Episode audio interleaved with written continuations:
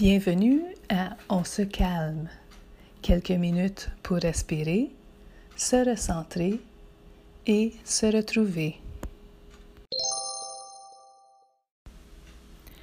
Épisode 2. Ne laissez pas vos pensées sans surveillance. Lors de l'épisode 1, j'ai parlé de l'anxiété comme une sensation physique. Cette fois-ci, j'aimerais parler de nos pensées et comment celles-ci peuvent renforcer des sentiments d'anxiété. Vos pensées ont besoin d'être guidées ou entraînées. La meilleure comparaison que je peux vous offrir est celle d'un chien, en particulier un chien de travail ou de ferme. Ce chien a besoin d'une tâche, sinon il va s'en trouver une. Manger votre divan, fouiller dans les vidanges ou creuser dans le jardin.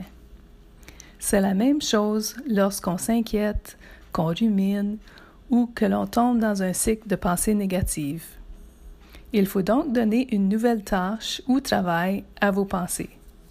Vous devez décider que vous êtes le ou la gestionnaire.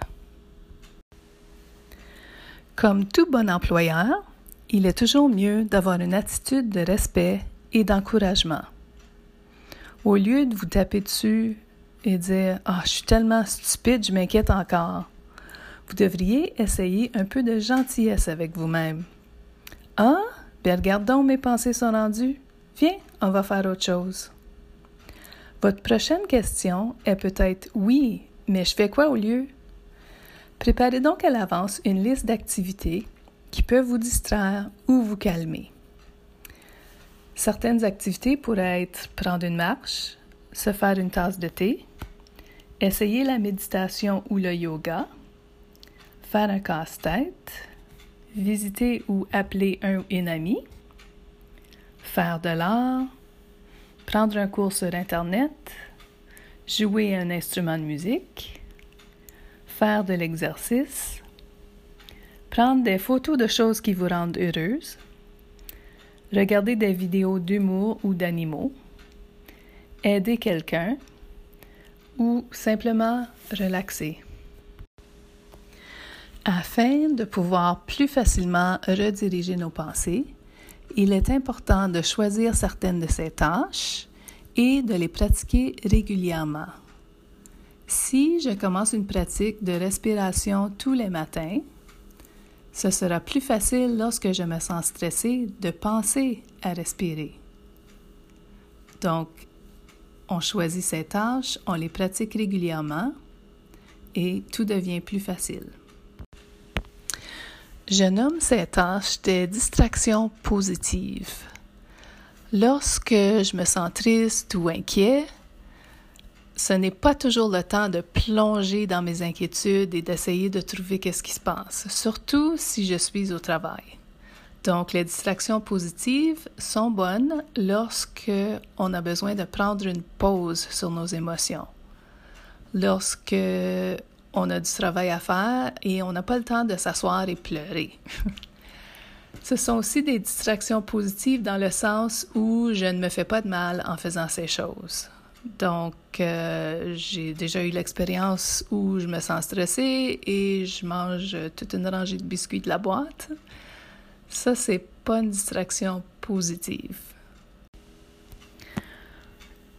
Lorsque l'on commence à pratiquer ces distractions positives, on va voir qu'on va développer de nouvelles habitudes. Des habitudes, ça prend du temps par contre. Il faut se laisser du temps, il faut avoir de la patience et de la gentillesse envers soi-même. Et on ne va pas tout faire parfaitement du jour au lendemain. On va réaliser probablement au début que Oh, j'étais inquiet pendant deux heures et j'ai rien fait pour l'arrêter. Une deuxième journée, on va s'attraper en train de fouiller dans les poubelles de notre cerveau et on va s'arrêter et on va rediriger nos pensées. Éventuellement, je vais avancer proche de la poubelle, je vais y penser, mais je vais décider de faire autre chose. Il faut se souvenir que le changement est un processus. Faut être gentil avec soi-même, rediriger nos pensées calmement et gentiment et de prendre note de nos succès. Si on revient à l'exemple des chiens, des chiens sont des animaux de groupe. Ils se tiennent ensemble. C'est important de figurer qui est dans votre groupe. Essayez d'éviter les individus qui engagent vos inquiétudes ou votre colère ou qui sont dans le négatif. Essayez plutôt de trouver des gens qui sont des bons gestionnaires de leurs pensées.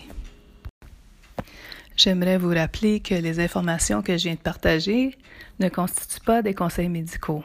Si vous êtes en crise et que tout va très mal, s'il vous plaît, consultez un professionnel de la santé. J'aimerais aussi vous encourager de visiter mon site web au www.parlemoi.solution avec un S. Au plaisir de vous reparler.